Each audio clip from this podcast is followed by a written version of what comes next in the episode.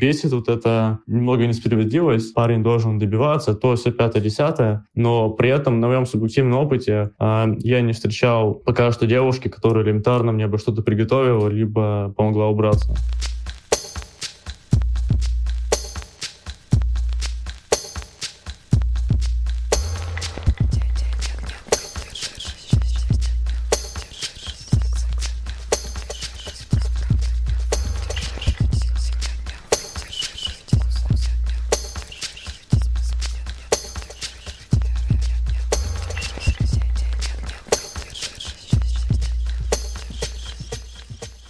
Всем привет! С вами подкаст «Но вы держитесь» и я, Света Шедина и... Алексей Иванов и наш гость. И сегодня, да, у нас тысячеликий герой. Я, честно говоря, даже не знаю, как э, представить Тимура, потому что я знаю множество его субличностей.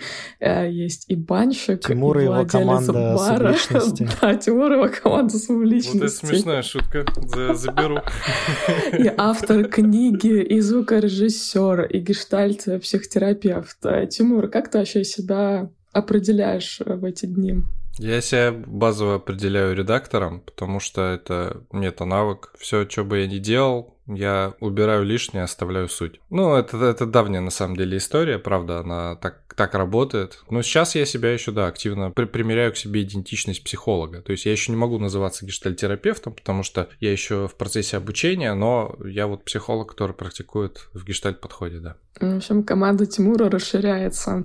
А еще Тимур Вообще, зарудный, между прочим, а он ведет э, подкасты. Расскажи, какие подкасты ты ведешь? А первый легко простой подкаст, который мы запускали с Серегой Ждановым, Юрий, Юрой Белкановым э, в 2019 году, перед тем, как выпускать свою книгу. Это такую мы площадку сделали для того, чтобы как-то расширять аудиторию и известность. Ну, что-то там расширили, что-то там расширили. Короче, там, там мы говорим про личные загоны, и там прям все подряд. Там, там у нас отдельные прям редакции в какой-то момент начали формироваться. Там Вань Толачев, Сергей Жданов, это мы про будущее фьюч, как говорит Кани Уэст. Там, короче, куча всяких чуваков. Фьюч да, фьюч. Потому что, а знаете, да, этот прикол? Нет. Когда такие, Каня, а что ты делаешь? Мы говорим про фьюч. А это что такое? Ну, это будущее. Ну, то есть, настолько лениво, да, говорить полное слово? Ну, типа, да. Есть куча, куча эпизодов про баню, в которых из постоянных ведущих только я, потому что это, по всей видимости, интересно только мне. Но при этом куча прикольных ребят, включая того же Бориса Рябова, с которым вы наверняка знакомы. Очень хорошо знаком. Ну вот, да. А, это, это все, короче, да, все, все интересно, как это складывается. Сказал, что про баню всем не интересно, но мне кажется, про, про баню всем интересно, когда ты ее делаешь. И все таки о, ты делаешь баню, М-м, как интересно это вдруг да. стало. Всем интересно принести свое тело к тебе попариться. Да, под веничек. Есть такое. Вот. А второй подкаст э, I Feel You Bro, вот мы его только запустили, с ребятами, с которыми я познакомился на гештальт интенсиве на Дальневосточном. Один из них Лёша Джура из Москвы, преподаватель вышки, психолог. Второй Платон Федоров из Питера, клинический психолог. И мы что-то вот нас в одну комнату случайно э, поселила, э, рука судьбы Жизнь. поселила жизнь, да. И мы такие что-то так сдружились, что решили как-то продолжать что-то и решили делать подкаст. Вот э, говорим на мужские темы, душним гештальтистскими терминами. Вот. Прикольно. Алёш, позовете подушнить вместе? Суровое гештальтистское мужское братство. Как, как только у нас появится э, история про гостей, обязательно. Давай расскажем, про что подкаст. Ой, да, кстати. Давайте Ты расскажем. Ты всегда рассказываешь вначале. Твоя, твоя очередь. Точно. Тимур просто так обширно рассказал о себе, что я уже забыла, о чем был наш подкаст. А наш подкаст, между прочим, ребята, о том, что вы присылаете нам бесяки, то есть э, такие голосовые сообщения о том, что вас в жизни раздражает. И мы их слушаем, удивляемся каждый раз и пытаемся понять, а как с этим жить и как держаться. Вот это вкратце. В лучшем случае решаем экзистенциальные проблемы, в худшем просто говорим, ну, вы это как-нибудь там держитесь, ребята. Держитесь там. Да, и сегодня у нас есть пара бесяков, которые мы можем объединить, а может быть не можем объединить. Вот Тимур посчитал, что мы можем их объединить. И сейчас давайте их послушаем и посмотрим. Вот с самого раннего детства я наблюдал за своей мамой, как она, правда, создает уют дома, как она вкусно готовит, как она за всех заботится, при этом оставаясь э, такой трудолюбивой, скромной э, женщиной. И у меня сложился определенный образ женщины в голове. Значит, я вырастаю, э, ищу сейчас какие-то отношения, и что я вижу? Пост в Инстаграме. Парень должен за мной ухаживать, открывать двери, платить везде, мне покупать, дарить подарки, а, вызывать такси, в ресторанах оплачивать. Я, правда, с кем-то встречаюсь, начинаю вместе жить, понимаю, что девушка лежит, смотрит тиктоки, подкасты слушает и ничего не делает. А я должен. И возникает чувство несправедливости, ущемленности, и это ужасно просто бесит. Бесит вот эта такая немного несправедливость, в современном мире, то, что в современной культуре есть э, очень много ожиданий со стороны парней. Э, парень должен добиваться, то все пятое, десятое, но при этом на моем субъективном опыте э, я не встречал пока что девушки, которая элементарно мне бы что-то приготовила, либо помогла убраться. Да, как я уже сказал, это ужасно бесит. Мои а, некоторые ожидания образ моей женщины, которая должна быть со мной, он просто разбился. Меня просто бесит и триггерит очень сильно а, отсутствие гендерной нейтральности в мире. Например, недавно начал по кольцам угорать. Как бы оно ни звучало, но в Санвайте есть неплохие мужские кольца. А, ну, такие, даже, я бы сказал, то, что мужские, они гендерно-нейтральные. И я такое, ну, я выбрал, открываю приложение, и там прям большими буквами написано, типа, Санвайт для роскошных женщин. Я такой, ну, как бы, я же ну, не роскошная женщина, я же парень с Урала, типа, алло. Потом записался на йогу, значит, и пока записывался, я очень тоже сильно ну, чувствовал такую неловкость. Э, я смотрю Вандос, в Инсте тоже у них аккаунт, и там просто одни девушки везде, и на фотографиях, и видосах, и, и вот там ну, как будто ориентирован тоже на девушек. Хотя йога, ну, там максимально такая гендерная, ну, нейтральная штука. То есть еще там красить ногти, ну, да, возможно, можно где-то, где поспорить. Типа йога, come on, это вообще для всех это такая какая-то вообще общая практика там из Индии или еще от кого-то. И это создает такое, ну, такое напряжение создает. И мне, ну, максимально некомфортно, например, записываться, либо идти в Санувать, стать в очередь, в очередь это покупать. И я бы очень сильно хотел увидеть мир э, максимально гендерно-нейтральным, э, ну, особенно для вещей, которые прям понятно, что они гендерно-нейтральные. Мне понравилось, что в первом бесяке э, хочется видеть больше э, там ролей э, традиционных, а во втором хочется видеть больше гендерной нейтральности в мире. Как же так? Давайте прикинем, вообще стоит их объединять или нет, потому что когда послушал впервые, я тоже такой наткнулся на этот интересный парадокс. Мужчина и женщина, их отношения друг к другу. Да, и вот здесь вот точно сквозит какая-то потерянная мужская идентичность автора, в которой он очень сильно путается. То есть я не знаю, пробовали вы объединять или нет. There is first time for everything, как говорится. Да, попробуем. Можно попробовать. С первого тогда? Да. Ага. Что у вас, какие мысли? Хитрый мой прием использует. Не, я-то могу накидать, я могу накидать на самом деле с ходов. У меня, наверное, первая мысль такая, что противопоставляется здесь э, мужское и женское, а у меня в плане вот этой гендерной темы уже противопоставляются вот такие старые гендерные э, э, гендеры, где есть мужчина и женщина, против новых гендеров, где есть некоторые разные другие гендеры, такие они. И мне обидно с точки зрения женщины, а что только мы, значит, девоньки восстали, начали там получать хорошую зарплату наравне с мужчинами и так далее, а нас уже называют гендерно-нейтральной, типа э, человек с яичниками или что-то такое. Хотя люди с яичниками, ну, в 99,9% это просто можно назвать женщина. Но вот уже есть э, какая-то такая история, что, ну, вот это все оно старое, теперь мы строим новый гендерно-нейтральный мир. И он меня чуть-чуть немножко пугает. Вот у меня такое отношение к этому. Если, если очень быстро встаешь с колен, то можно ебать, мне кажется. Это я к тому, что пока женщины становились равноценными мужчинами, они, может быть, ну как сказать, это же не то, что ускорились, а возникло очень много вещей, которые, вот не знаю, вот я сейчас не то слово скажу, меня захейтят. Заодно заканцелят, а потом еще и скажут, типа, все, Света, что за, что за хера ты в подкаст Алексея Иванова позвала? Веди одна, потому что женщина, женщина должна сама себя делать. Ну, не знаю, это сейчас я накидываю на вентилятор, на самом деле. Тимур, интересно, твоя точечка зрения. Да, вначале я хочу дисклеймер сделать. Все, вот что я сейчас буду говорить, там, относительно автора его какой-то позиции, это все-таки моя фантазия, потому что у меня нет возможности, у нас нет возможности с ним поговорить, что уточнить. Поэтому, то есть, мы с ним знакомы только потому, под тем двум аудио, которые он записал. Поэтому множество из того, что я буду сейчас разгонять, скорее всего, будет вообще про мои проекции. Так что, если я буду говорить, что автор меня бесит, то, скорее всего, это я проецирую какую-то часть на себя. То есть какая-то часть во мне. Вот. Про гендерную нейтральность Блин, я бы с первого на самом деле начал, потому что он такой достаточно интересный. Для меня показался вот этот разгон авторский. Во-первых, непонятно, где там мужчина.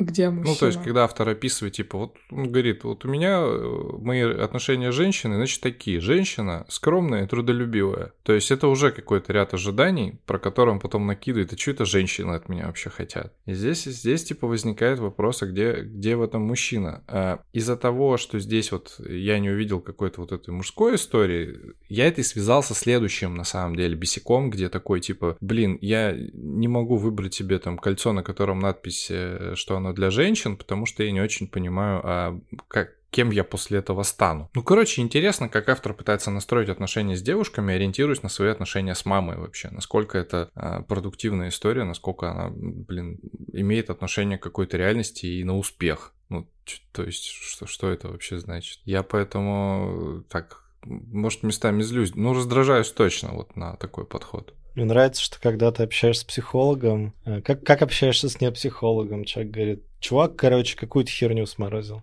психолог. А, возможно, это мои проекции, я не знаком с автором. А, ну вот я послушаю всего два месседжа, и поэтому, конечно, все, что дальше буду рассказывать, это моя фантазия. Ну правда, ну правда. Классный дисклеймер. Я кажется, что тут прозвучали ожидания сразу с двух сторон. У автора есть э, э, сильное ожидание относительно того, какие должны быть женщины на основе модели мамы, а у женщин якобы есть сильное ожидание от мужчин, и он так не согласен. Э, типа, как это, Баба Яга против. Что за фигня происходит?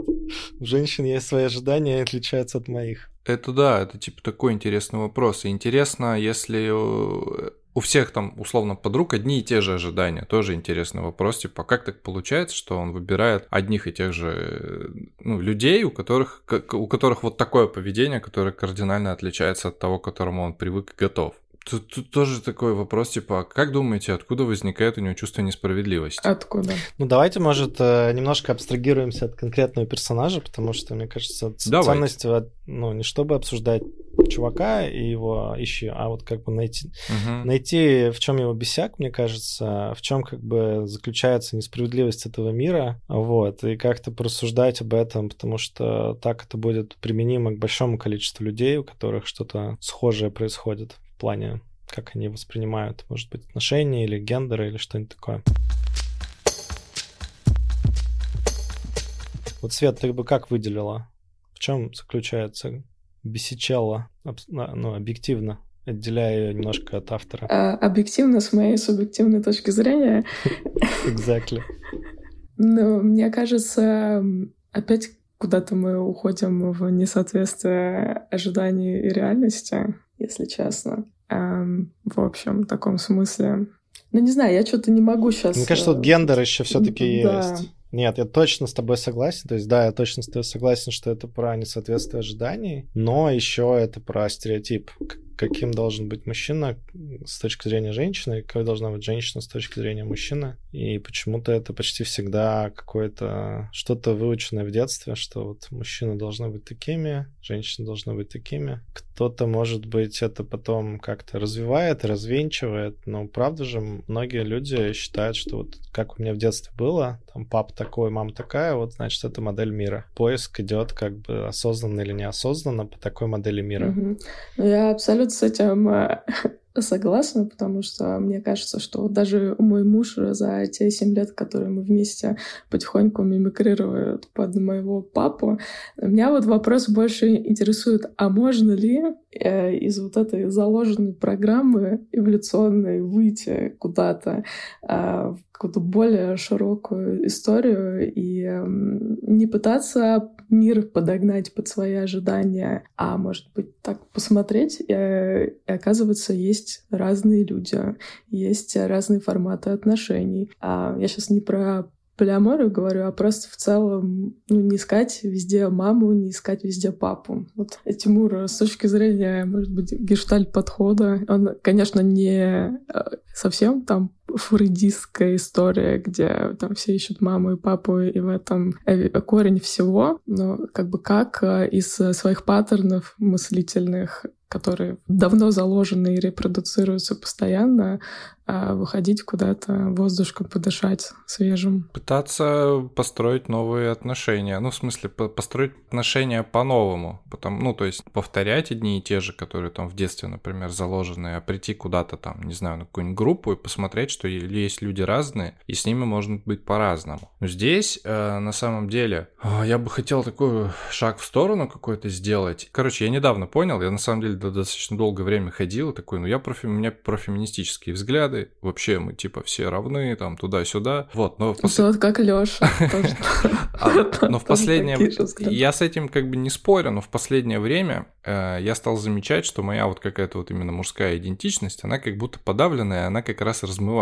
Ну, то есть как будто бы э, стыдно быть большим, сильным, агрессивным и что-то такое. И не очень понятно, а что такое быть мужчиной, там, что такое быть женщиной, я вообще не способен понять, потому что это не, это не я. Вот, а здесь вопрос как бы понять, что такое мужчина. И мне кажется, что вот э, эту идентичность вначале как-то стоит как-то понять, присвоить и уже потом пытаться что-то понять, как ее выстраивать. Проблема современного мира, как мне кажется, часто в том, что мужскую идентичность, каким должен быть мужчина, часто формируют женщины. Это, мне кажется, общемировая тенденция, которая пошла там после Второй мировой, когда, ну, женщин стало гораздо больше, чем мужчин, и, ну, просто женщины воспитывали мужчины рассказывали им, а вот настоящий мужчина должен быть такой. Насколько это, типа, имеет отношение к реальности, вообще непонятно. Вот, но в итоге получаются такие фрустрированные женщины, которые что-то хотят от мужчин, говорят им про это, а мужчина им это в, в конечном счете дать не может, потому что, ну, потому что это, в принципе, какая-то не, какое-то нереальное ожидание. Угу. И вот в вопросе построения новых отношений вначале, конечно, стоит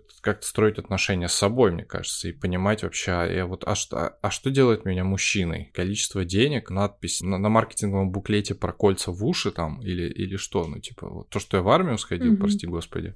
Mm-hmm. вот, но вообще, конечно, отношения можно, под, можно, можно строить по-другому, это не трамвай. Вот ты сказал про как бы взращивание новой идентичности.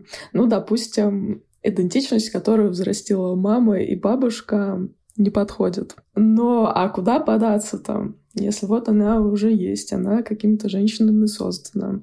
Где искать новую идентичность? Э, среди мужчин, как ни странно. Ну, то есть, как, как и в профессиональном сообществе, то, что ты хороший редактор, тебе могут подтвердить другие редактора, которых ты считаешь там круче себя, потому что если тебе про это будут говорить там механики или дантисты, ты не поверишь, потому что он такой, ну, спасибо, конечно, но вы другими делами занимаетесь. С мужчинами также. То, что ты там мужчина, могут идентифицировать другая группа мужчин, которые причем тебе близки по ценностям. Угу. Вот, и, и как-то как тебе э, в, в этом откликается. Ну, я фактически, это моя, это моя история. Я родился вот в семье, в которой мама, бабушка, а отец остался где-то там. Вот вообще такая мерцающая фантомная фигура для меня, там, с которым я начал общаться пару-тройку лет назад, и то после того, как на терапии мы такие, а, а, а, а есть отец, да. ну и типа ты такой просто, просто где-то там, а, и, а ты все время как бы без него и даже не знаешь, что и как. Спорт часто для, для мальчиков работает, когда ты приходишь в, муж, ну, в какую-нибудь секцию и там, ну вот, как-то учишься этим взаимодействовать. Сейчас э, популярно, конечно, и очень круто, что это развивается, мужские группы, терапевтические, например. Вот там для меня это стало тоже такой важной вехой. А Еще для меня важной вехой стал сплав по категорийной реке в Бурятии. Там тоже мужская команда была на 12 дней. И это прям по-другому. Угу. Ну, то есть правда, когда, когда в такую группу попадает женщина, фон вообще сильно меняется. Что происходит? Откуда, куда, вообще непонятно. Но он, правда, сильно меняется, и что-то, короче, здесь происходит. При этом нет, конечно, страховки, что ты не попадешь в какую-нибудь группу типа «Спарта!». Ну, знаете, есть такие вот клубы, где мужчины там учатся одновременно пикапу, там, не знаю, скорочтению и тайм-менеджменту. И все это в, каком-то так, радикально маскулинном ключе, и с установками серии «Женщина должна быть скромная и трудолюбивая». Есть такая, есть такой шанс, конечно, но как будто там присвоить себе мужскую идентичность все равно шансов больше через группы мужские, чем как-то как по-другому. А расскажи, как у тебя вот это самоощущение твоей, не знаю, как это назвать, мужественности, мужской идентичности поменялось, вот, когда ты осознал, что, ну, типа, там, сформировала мама и бабушка, и после того, как ты понял, что тебя отцовскую фигуру, видимо, надо самому взращивать у себя, как вот э, было до и условно после в процессе, как ты себя, ну, как ты эту идентичность ощущаешь, потому что очень такое субъективное понятие. Может быть, ты как-то какие-то ассоциации нам предложишь здесь? Правда, очень субъективная как бы история. Я еще думаю в процессе, то есть как-то вот у нас там четвертый сезон мужской группы начался, я там скоро, ну, в смысле, там для, для сертификации гештальтерапевта нужно какое-то же количество часов вот этих всех групп, и что-то я такой, что-то считаю, такой, а, больше 300? Нормально. Что здесь?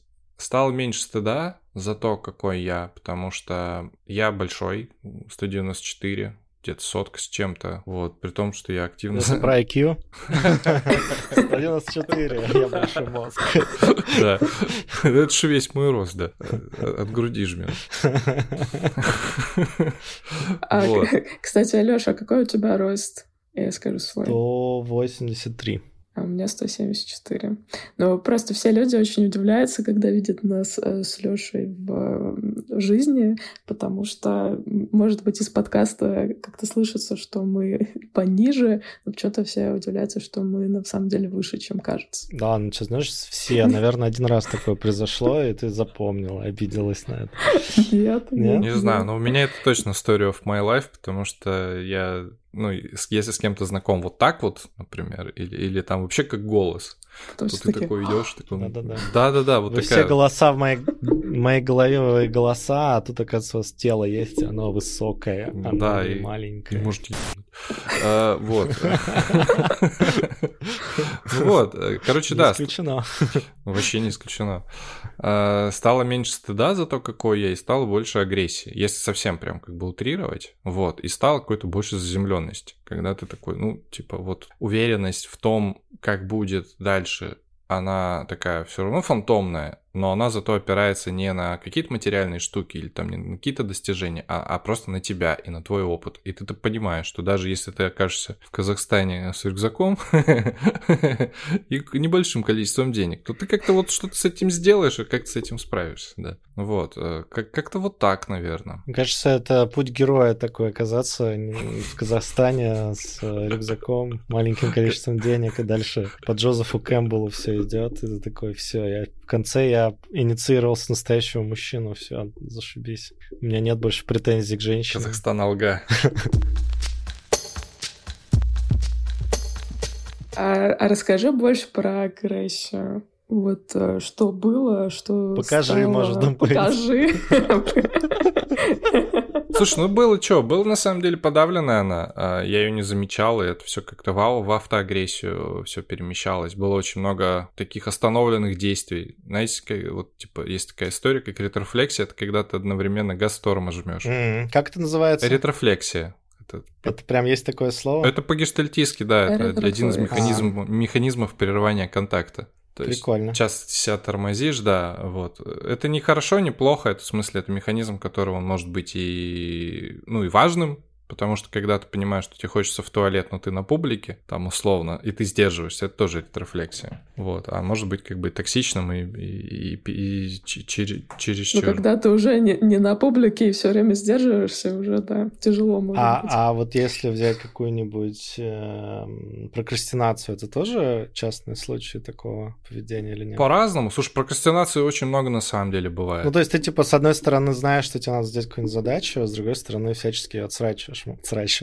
В общем, можно ли это тоже назвать таким примером? Просто вдруг в голову пришло. Бук- буквально вчера мы разгоняем э, сейчас книг с моим соавтором про то, как учиться в кайф. А, и вот мы вчера разгоняли причины скуки и лени через вот этот весь цикл контакта. А там, там много чего, там и слияние, и проекция, интроекция, ретрофлексия, готизм. То есть ретрофлексия часть, как часть прерывания вот этой прокрастинатской деятельности тоже может быть. Понял, спасибо. Вполне, ага. Э, вот, короче, да, удерживал много, э, много агрессии, мне ее нельзя... Я ее, во-первых, не замечал, мне ее было нельзя проявлять, и это продолжалось фактически даже вот, вот в браке, который у меня там закончился в прошлом году, э, то есть это все как бы так поддерживалось. И было непонятно, как... Мгм. А что изменится, типа, вот во внешнем мире? Вот я проявлю, и чё? Ну, стал И чё? стал понятней. Ну, ну ничего, в смысле, ты такой, ты понимаешь, что, оказывается, как бы, ну, ты можешь как бы внушать какой-то страх и, оп- и опаску, если ты там голос поднимешь, например, и такой, о, а, а, прикольный инструмент.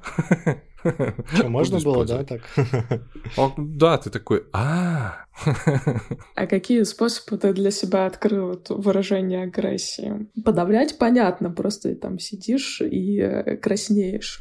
А как выражать? Слушай, ну агрессия на самом деле здесь же стоит как бы пояснить, что в, там в том же гештальтистском подходе агрессия это в принципе любой акт, направленный во внешний Мгм. мир на изменение его границ. Когда ты идешь, там, просишь таксиста вырубить свою сраную музыку нахер, там, или кондиционер, это тоже акт агрессии. Или даже там попросить там проявить желание там сказать сейчас в свою очередь, это тоже акт агрессии. Форма разная на самом деле бывает. То есть, э, ну, бывает как-то и покричать там что-то тоже вполне себе. Зависит от контекста. Вот, как-то высказать. Со злостью классно то, что, ну, если это прям уже какая-то злость, классно, что ее можно как-то удовлетворить, выразить на, на первых подступах, когда ты просто говоришь, слушай, ты меня бесишь невероятно просто. И этого будет достаточно уже для того, чтобы ты не переходила в какую-то там сторону удержания, и ты там не сидел потом, тебя не коротило. А как изменились отношения в паре, в тройке, где угодно, вот с этой нарощенной мужественностью твоей? Ты по-другому начал взаимодействовать с партнером? Да, ну конечно, да. Сейчас стало гораздо меньше остановок в плане выражения вот каких-то своих желаний и ощущений. В первую очередь потому, что вот как раз это такой вот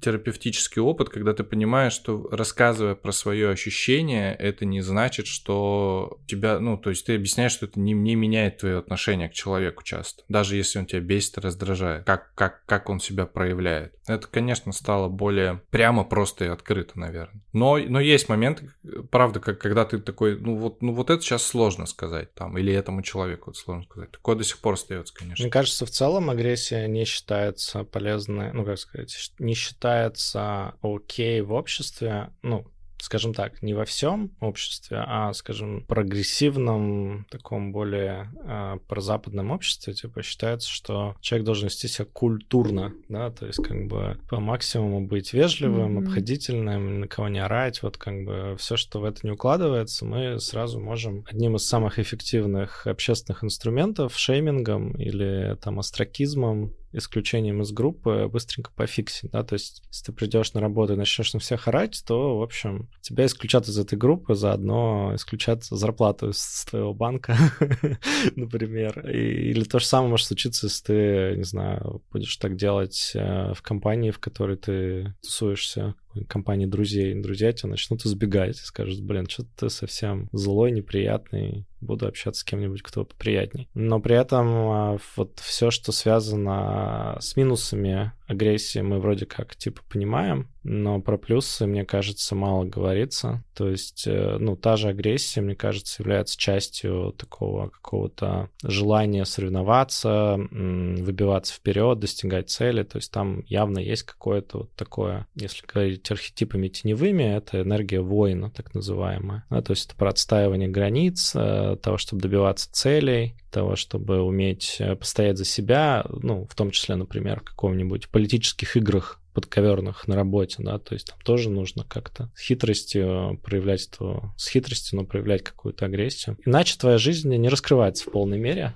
Э, Ты как бы прям вот классная фраза, ты часть своей жизни можешь э, не знать, скрывать, подавлять, она как бы вполне себе может приносить тебе не только проблемы, но и довольно много плюсиков. Мне нравится фраза Полины Гавердовской, э, гештальтистка, она говорит, что агрессия — это антагонист депрессии. То есть агрессия — это как вот история про энергию жизни. И слушай, я с тобой немного не согласен про компании, потому что я знаю несколько компаний, в которых нет прямой агрессии, но очень много пассивной. И при этом эти компании продолжают функционировать вот на том вот уровне. Ну, ты приходишь такой, типа, ну, как, как говном обливаешься и такой, типа, что происходит в смысле? А там нет, наоборот, этой прямой коммуникации, нет вот этой истории, типа, а что вообще происходит? Да, да, давай там обсудим это. Это бесит, и... Но зато все такие вот, э, номинально все такие классные, типа, и это... Ну, так это же агрессия, просто она в таком виде под выражается пассивно. Мне нравится, что рэперы из этого целый жанр сделали дис, ди, дисов друг друга, типа литературно, красиво, как можно лучше обхаять, опустить, облить помоями другого рэпера. Это считается как бы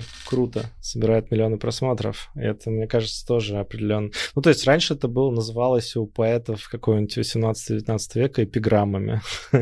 Сейчас это дис. Ну, типа, есть такой жанр, э, как бы вроде культурный, но опустить человека.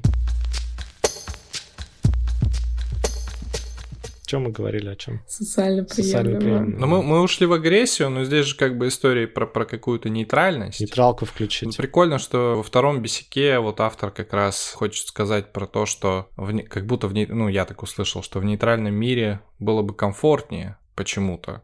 И вот здесь интересно, а что его, блин, останавливает на этих, условно, рекламных буклетах? То есть рекламные буклеты, ну, понятно, почему они так делаются. Потому что основная аудитория йоги – женщины – значит, надо идти к женщинам. Там основной покупатель этих украшений – женщины. Вот, и здесь дело типа... в тебе, дело в рынке. Ну, типа, типа да, здесь вот такой вопрос, э, а почему это его так останавливает? Я здесь, когда, кстати, про это, этот бесяк слушал, вспомнил твит смешной, там, где девушка говорит, э, пишет, что часто покупает э, одежду в мужских отделах, и мужчины настолько не уверены, что когда видят девушку, которая роется в мужских вещах, что они, типа, начинают оглядываться и смотреть вообще, а они правильно попали? То есть, а это угу. мужской отдел? А вдруг я покупаю покупаю женские вещи, господи боже мой. И это же тоже как раз вот история про какую-то вот эту идентичность, про способность найти какое-то свое место. Вот здесь, кстати, у меня был классный момент, когда я купил себе огромный розовый худи. То есть такой прям, ну... Я думал, он... другое слово на ху скажешь. Огромный розовый худи. Худи. Огромный, розовый такой, мощный худи. Мужественный. Мужественный, с капюшоном красным таким. И пошел ходить по Дальнему Востоку в нем. А он еще огромный, он в смысле там какой-то 5 XL. Ну, понятно, что там размеры и все такое, но... Размер имеет значение. Имеет. Окей. Нельзя начать э, тему гендеров э, в начале подкаста, не скатиться в пошлые э, гендерные шуточки позднее. Ну, конечно. Как ружье в первом акте, оно уже заряжено. Ну, короче, это тоже такой, такой, такой момент был. Понятно, что сейчас это вообще просто делать. Может, там, потому что мир как-то изменился, но тогда, там, лет сколько лет, 5-6 назад было, для меня это было супер сложно. Фига себе Хабаровск за 6 лет изменился. Слушай, да не, я думаю, это все таки я больше. А, окей. То есть город у нас такой относительно спокойный, спокойные. Что это я? К чему это я? Все берем розовые худи. Иногда розовый худи это просто Просто хотел худи. пройти своим розовым худи по нашему подкасту. Это да, это я к этому, но это я еще к истории про вот покупку каких-то вещей, на которых написано, что они типа для женщин. Ну, типа, сейчас бы меня это, например, не смущало, если бы это было какое-то украшение. То есть я такой, ну, ну в общем-то, ну, менее мужчины я от этого не стану. Я вам расскажу, я сейчас, короче, вот э, в, в этой футболке нахожусь. Это вещь, которую я купил в женском отделе э, магазина Uniqlo в Индонезии, потому что эти э, суки, извините за выражение, no pun intended к нашему гендерному разговору, эти суки перестали делать э, майки с определенным видом выреза. Мне очень нравится, когда вырез как бы не просто как бы твое горло вот здесь обнимает, он такой широкий, да, как бы больше видно, какую-то большую часть тела сверху видно. Мне просто это эстетически приятно, но они перестали это делать для мужских шмоток и делают, продолжают делать для, для женщин, в женском отделе точнее это делать. Я, в общем, пошел к консультанту, говорю, что я хожу по магазину, не могу найти. Вот я помню, что вы раньше продавали. Они такие, а мы теперь только для женщин такое делаем. И отводят меня спокойно, отводят в женский отдел, как будет это происходит по 50 раз на дню, ничего в этом такого нет. Я подумал, да, действительно, откуда у меня вот этот стереотип, что нельзя шопиться мужчине в женском отделе. Ну, точнее, не то, что нельзя, но что это как-то там, типа, не камильфо. И оказалось, что это то тоже где-то очень глубоко зарыто, что ну так вот принято, а что мужики носят мужское, женщины носят женское. А, вот. Ну как бы вообще логики никакой в этом особой нет, только какое-то чувство, знаешь, стыда, типа мне туда нельзя, запретный плод. А что с этим стыдом, кстати, стало после того, как ты ну, купил ее? Да не, ну не то, что он у меня был, это скорее я преувеличиваю про стыд, это э, я имел в виду, что установка, нарушив которую как бы будет как бы, ну, социально некомфортно. Типа, придется кому-то объяснять, какого фига ты купил что-то в женской секции. С этим, как бы, у меня с этим нет такого стыда, чтобы там прям этого стыдиться. Просто никогда об этом не думал и не делал. Ну, как бы вот есть условно мужская секция, женская, и есть юнисекс. Вот э, мужской в юнисекс секции я без проблем шопился, а в женскую почему-то не заходил. Ну, вот как-то не было такого. Тут как будто чакра открылась такая, что можно шопиться, в общем-то, не только в этих двух, а, в общем, третий тоже доступно, пожалуйста, целый этаж всякой. Всего, всего, всего, что тебе захочется, просто найди себе по размеру и носи, ради бога. Здесь э, тоже интересная тема, что в какой-то момент э, там там, условно, если возвращаться к терапии и про развитие вот этих вот отношений, про которые мы говорили, но, новых, после того, как мужчина находит себе какую-то именно мужскую, такую мускулинную идентичность, в какой-то момент он начинает обнаруживать, ну, там, осознаваемость же повышается, он начинает обнаруживать себе какую-то, какие-то женские части. И вот это становится супер сложно. И, и с этим тоже как-то надо справляться, но, к сожалению... Это без... обнаружишь, что у него тоже есть грудь. Такой, да, да, ну, такой, которую трогает красивая, огромная, мускулистая рука, да. Нет ничего более милого, наверное, и такого чувственного, это когда на мужской группе один мужчина обнаруживает какую-то дружескую нежность по отношению к другому. То есть это не про сексуальность, это просто про проявление каких-то чувств. И вот и ты видишь, что вот эти взрослые там мужики, там кто 50 лет, там кто 30, кто 40, они вот, они это чувствуют, но это так сложно, типа, выражать, потому что если ты это скажешь, то, типа, там, не знаю, все, вся жизнь поменяется. Вот это, конечно, тоже интересно. И вот без открытой какой-то вот этой части целостности тоже как, то есть невозможно быть там вот суровым дровосеком, который там, как mm-hmm. Капитан Америка рвет дрова и, и, и все. Ламберджек. Да-да-да-да. Интересно про налаживание контакта с другими мужчинами. Я тоже заметила вот э, по своему мужу, что ему очень тяжело проявить интерес вот к другому мужчине, просто какой-то дружеский, просто вот этот теплый контакт э, завести, как Тимур сказал. И, как правило, ну, какое-то наращивание внешних связей там, с другими приятными мужчинами э, идет через э, меня и мое налаживание связей там с их женами, с их детьми и так далее. И тогда уже как-то вроде можно э, соединиться с вот этим прикольным чуваком, моему мужу. И почему-то, когда он не может напрямую это сделать, то есть он, наверное, может, но это как будто бы не принято, что вот просто мужик пошел к просто мужику и сказал, а давай кофе. За ручку взял и отвел в кофейню. Это тоже, вот как Леша сказал, как, как, как, как, да, как шопиться в женском отделе, что-то... Не, я тут, я, я, я могу еще рассказать про свой опыт, потому что у меня был полгода назад поход э, мужской э, с Vision Quest, который называется, и делал это такой чувак, Саша Паранов, известный в узких мужских кругах. Он прям этим много лет уже, лет, ну, почти 10 лет занимается этими штуками, водит мужиков в горы там и делает с ними разные обряды без наркотиков, без э, всяких вот этих штук. Они просто основаны на том, как по традиции мужчин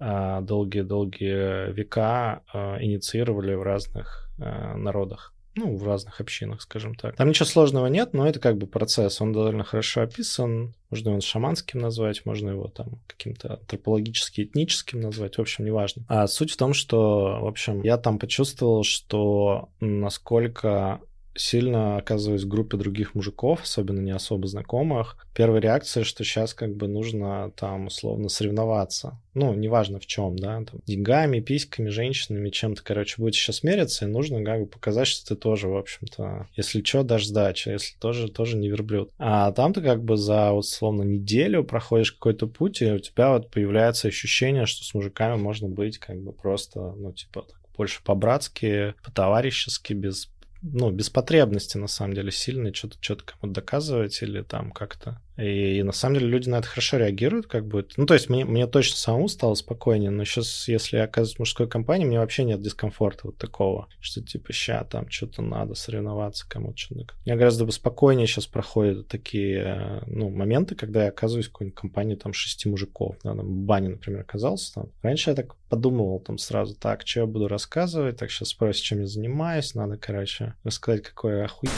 вот здесь, тут, там, там, Короче, сейчас вообще этого нет. Так, такое ощущение, что просто, типа, ну, мужики, давайте поболтаем о жизни. Типа, что как вообще? Как ты, брат?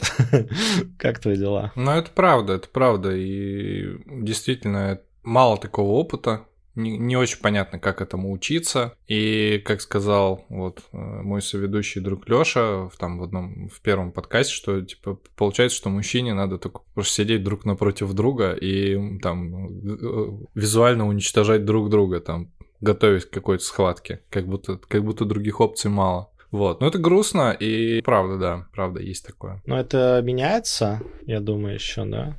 То есть это не то, чтобы... Ну, как бы, может быть, давайте так скажу, что, типа, вот как меняется отношение к большому мужику в розовом худе, так и меняется отношение, может быть, мужчин друг к другу постепенно. Ну, если... Э, ну, блин, здесь, мне кажется, два пути. С одной стороны, это какая-то вот история, когда есть какие-то микроинфлюенсеры, ну, условно, вроде там э, нас с ребятами, которые там это в подкасте там говорят, вот там мы здоровые бородатые мужики, и мы можем вот так, то это явно на кого-то влияет. Плюс это явно через какие-то культурные произведения тоже влияет. В фильмах, еще где-то, еще где-то. И чем больше людей... Ну, ну, вы можете заметить это на примере там той же терапии. То есть там еще пять лет назад это все-таки такая маргинальная история была. Типа, что, терапевт? Что, антидепрессанты пьешь, что ли?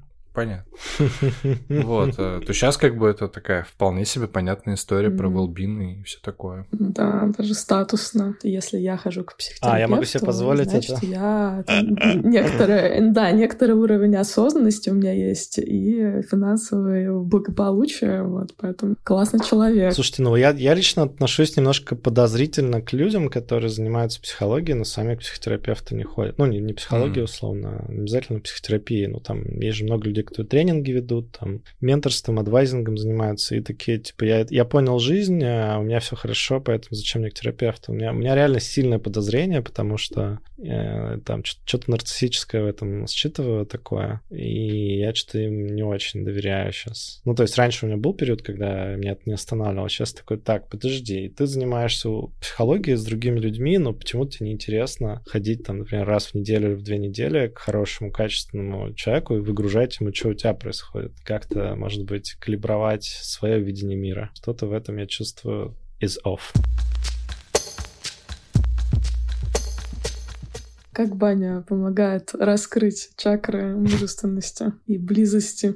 Слушай, на самом деле сложно. Сама по себе баня, без вот этих навыков на настраивание коммуникации, это правда очень опасное место, в котором обычно люди приходят пострадать и помериться письками через выдерживание. Типа, а вот сейчас мы три ведра воды сюда выльем, и с кого первого кожа слезет? Пять ведер пива еще выпьем. Я представил суровых хабаровских мужиков в суровой хабаровской бане. Я пару раз был в суровой московской бане. Мне кажется, что в Хабаровске должно быть еще на следующем уровне. Там точно кожа слезает. Не, на самом деле, на самом деле нет. А ты в какой был? В Воронцовских последний раз, где мне прямо mm. показалось, что там мужики просто просто для того, чтобы упороться, ходят в баню, растапливают ее так, что... Это же вот московская традиция, там наверняка тоже была, когда каждый час новый пар, все по... идут в очередь, садятся, потом приходит банщик и огромным вот этим веером все машет. Ну да, То да, есть... да, там ну, довольно... Вот все это есть. Угу. Это круто, да. Вот в Хабаровске такого нет. Хабаровске просто накидывают там. Ну, короче, ну, обычно это, не, ну, это, наверное, способствует все-таки какому-то сближению, потому что, ну, вы как минимум без одежды какое-то время находитесь. Конечно, это способствует какому-то уровню открытости. Все-таки другой уровень для меня в бане стал, даже с друзьями ходить, там, с мужиками. Это когда ты там приходишь, э, вы садитесь в парну, и ты задаешь такой тупой вопрос вообще не к месту, типа, «А чё как вообще? Чё, вы с чем? И что хотите? И тут, коротить начинает, типа, а потом такой, так, ну это, давайте помолчим, типа, вот в парной мы молчим. И потом такой, а, ну я бы хотел, чтобы меня попарили, такое, я бы хотел, чтобы там вот, не знаю, контраст хорошо почувствовать, там, расслабиться, а я бы наоборот, там, и вот когда каждый начинает что-то говорить про себя, конкретно про себя, а не просто там говорить там вообще там какие-то там, ой, крипта, там, ой, там политика, там, ну вот, вот это вся. Тогда как-то вы начинаете друг друга замечать, и происходит какой-то контакт. Тогда становится правда. Мне нравится, что крипта и политика — это не контакт. Особенно крипта. Слушай, ну это я, да, я шучу, конечно, это тоже может быть контактом, но часто я скорее, знаешь, такой small talk про mm-hmm. не про тебя, а про общее. И Конечно, за, да, за вот этими разговорами mm-hmm. не очень понятно, где ты и что ты чувствуешь. Это приемчик как раз смолтока, мне кажется, нашего общего друга Бориса Рябова, которого мы упомянули в начале. У него такой очень философский ко всему подход, и вот с ним, если встречаешься... Очень там, философский. Очень философский, просто максимально философский. Э, встречаешься с ним там в субботу утром в музее для детей, у него там трое детей, у нас двое детей, все просто ну, в хламину, пытаются выжить, и он задает вопрос вместо там, как дела и как погода, там типа, а в чем для вас смысл родительства? И ты такой просто выпадаешь э, в какое-то пространство вариантов и думаешь, господи, да, действительно, в чем для меня смысл родительства? И какой-то разговор сразу уходит на глубочайший уровень. Либо, либо если ты не такой осознанный, ты хочешь в него кинуть каким-то тапком, сказать, блин, задолбался таким вопросом, тут вот разобраться с тем, что сейчас есть. Не, ну правда, хороший вопрос. Но мне кажется, не со всеми так можно, знаешь, типа, присел э, в ресторане с каким-то знакомым такой, да. ну давайте поговорим про экзистенциальные наши эти проблемы. Или там, какие детские травмы повлияли на то, какой вы сегодняшний. Я думаю, не поймут. Ну да, зависит же от степени подготовки при контакте условного, то есть насколько вы вообще Потому что это может и шокировать. Если вы встречаетесь первым делом, типа, не привет, там, слушай, а вот что там? Что по смыслу жизни? Ты такой, у тебя все хорошо? Ну, типа. Ну что же, давайте, наверное, потихонечку заворачивать этот разговор в какую-то оберточку, потому что да, забыли, с чего начали. Я забыл пошутить э, в начале шутку, и сейчас только вспомнил про то, что Тимур же нам помогает с монтированием подкаста, и он как бы знает содержание всех подкастов, в том числе тех частей, которые вы не слышите, наши слушатели. Он все знает, поэтому это самое. Мы со Светой, когда Тимура звали, такой, так, он слишком много знает. Надо аккуратнее.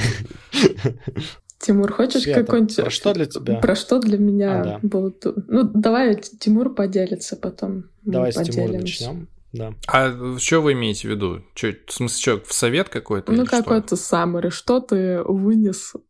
что хотел сказать автор в лице тебя? за сегодняшний выпуск. Ну, короче, у меня эта вся история, вот она и в разговоре на самом деле вывела на какую-то мужскую идентичность. Мне кажется, на это очень много завязано в, в обоих бесяках, в обоих как бы, темах. С одной стороны, это был запрос на то, типа, а как вообще, а как так? То есть я привык, что женщины вот так, а они что-то от меня хотят. А вторая эта история вот про какие-то там маркированные гендерные вещи. Здесь история про поиск своей мужской идентичности, про то, что она не может быть какой-то из коробки условно, типа мужик это вот так, вот так, вот так. Ты можешь быть, там, я не знаю, у тебя может быть условно там 60% феминной части, а 40 маскулинной, но ты все равно будешь мужчиной, если ты себя таким чувствуешь, например. Это вопрос поиска, поэтому пожелаю приятного путешествия автору а, в поиске себя. Та-да!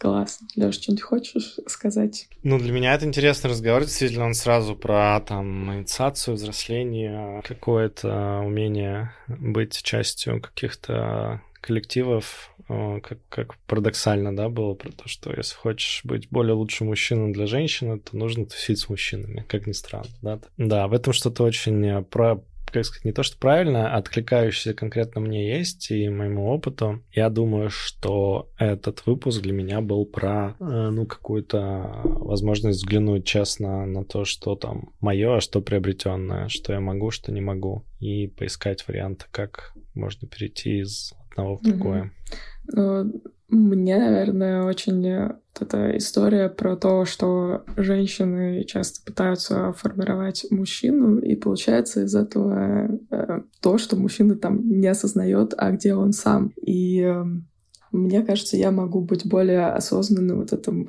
э, моем, моих ожиданиях от мужчины и моей желании там где-то надавить, э, чтобы а мечты стали реальностью, но при этом как бы я какую-то вот эту мужскую идентичность э, ну, могу таким образом поддушить. А мне бы этого не хотелось. Хочется, чтобы она расправила плечи во весь свой рост и стала, каким бы он ни был, 194 или 164 сантиметра. Ну что ж, ребята, присылайте нам ваши бесяки в наш бот. Держитесь, нижнее подчеркивание бот. И будем с вами на связи в следующих выпусках. С вами были Свет Шадина, Алексей Иванов и Тимур Зарудный. Держитесь там. Держитесь.